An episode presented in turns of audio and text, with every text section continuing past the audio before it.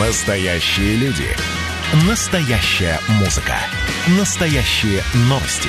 Радио «Комсомольская правда». Радио про настоящее. 97,2 FM. эм. Коридоры власти. Александр Гамов, наш политический обозреватель в прямом эфире. Александр Петрович, приветствую. Да, всем привет. А, Владимир Путин сегодня работает в Кремле и на Максе. Он э, только что вот прилетел на авиасалон, причем на, на вертолете с э, надписью «Россия». Потом э, президент вернется снова в Кремль. И э, сегодня очень такая знаковая встреча с президентом Азербайджана Ильхамом Алиевым. А я что-то вдруг вот сейчас вспомнил, Миш, ну, ты, ты же мне говоришь, надо какие-то вот куларные вещи. Я просто сейчас вспомнил, что когда э, президентом был Гайдар Алиев, Ильхам Алиев всегда с нами встречался, он тогда был просто депутатом э, парламента. И мне вот еще запомнился один визит, э, э, Путин и э, Гейдар Алиев встречались с журналистами, и Гейдар Алиев рассказывал, что Путин э, где-то нашли там в архивах э, его аттестат о- об окончании школы КГБ в Ленинграде. И там вот одни пятерки, и вот Путин привез ему, э, значит, и, и вручил этот аттестат, и рассказывал, как он уговорил Путина м, приехать в Азербайджан. Э, Путин якобы говорит, ну, Гейдар Алиевич, ну мы с вами встречаемся в Москве, что я буду к вам ездить? Говорит, ты молодой, ты не понимаешь, э, как важен твой визит в Азербайджан. Ну вот почему-то мне вдруг сейчас вспомнилось. А, сегодня знаменательный день в биографии моего героя а, Михаила Дегтярева, от которого я совсем недавно вернулся. А, ровно год, как Владимир Путин назначил его исполняющим обязанности губернатора Хабаровского края. И сегодня мое интервью с ним э, на сайте. Вот кому интересно, можете прямо сейчас заглянуть, почитать в самом начале в обложках. И, Миш, я сегодня не удержался, и буквально вот час назад во время брифинга у Дмитрия Пескова э, спросил, как в Кремле относится к моему герою. Итак, Дмитрий Песков о Миха- Михаиле Дегтяреве в коридорах власти с Александром Гамовым. Слушаем.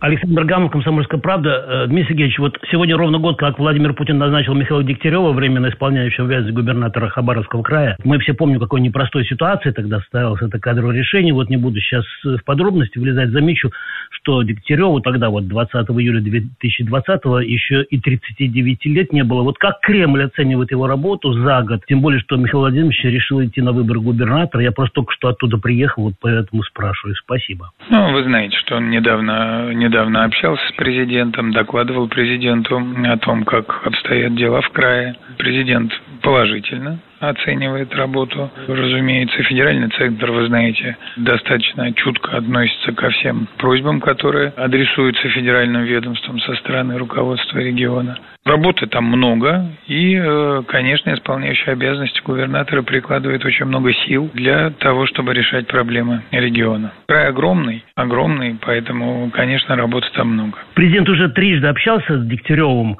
э, один раз очно и дважды с помощью ВКС. А вы, значит, не собирается в Хабаровск, чтобы на месте посмотреть, кого он назначил? Ну, президент, во-первых, прекрасно э, понимает и знает, кого он назначил, поэтому для этого не нужно туда лететь. Пока в э, ближайшее время каких-либо поездок э, в Хабаровск не запланировано. Ну, вот так вот. Ну да. Но сегодня я несколько раз с Дегтяревым уже общался с помощью смс я ему там какие-то материалы пересылаю. Он там, значит, э, в шутку посетовал, что вот, э, значит, стырили мою свадебную фотографию, мы э, публикуем. А вы стырили? А, Не, мы не стырили, я ее сфоткал. Фотография на месте висит. Что он такое говорит? Она на стене просто висела, я взял сфоткал. Это не значит, что я стырил. Вот. Мы ничего не тырим, мы так фотографируем. И э, я просто не чувствую я вот про, про, свой, про свой материал. Там просто один факт э, такой э, убойный, что называется. Дегтярев год назад, когда он только что временно исполняющий обязанности, вот, только что назначенный, куда-то поехал в, в один район, и э, случайно узнал о том, что там была свадьба, и невеста, причем беременная, в свадебном платье упала с моста вместе с женихом. Так расстроился, что он это платье забрал с собой, почистил в химчистке за свои деньги и вернул невесте. Вот, а, вот такой вот очень интересный человек, человеческий факт. И что еще? Ну, я был у него дома, очень скромно, э, в общем, у него четверо сыновей, скромная такая квартира, и скромно все обставлено.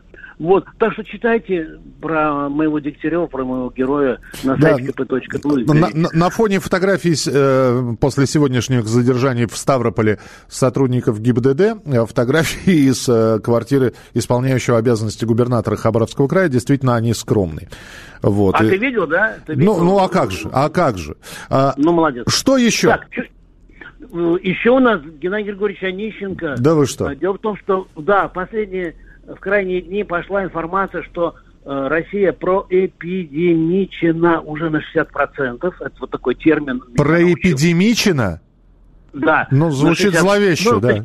Ну, нет, но имеется в виду, кто-то заболел, кто-то привился и так далее. И что это неплохой показатель. И вот эти, э, этот показатель я обсудил Э, с Геннадием Григорьевичем Онищенко, который в коридорах власти с Александром Гамовым. Слушаем, как, как на самом деле состоит, э, обстоят дела с проэпидемиченностью.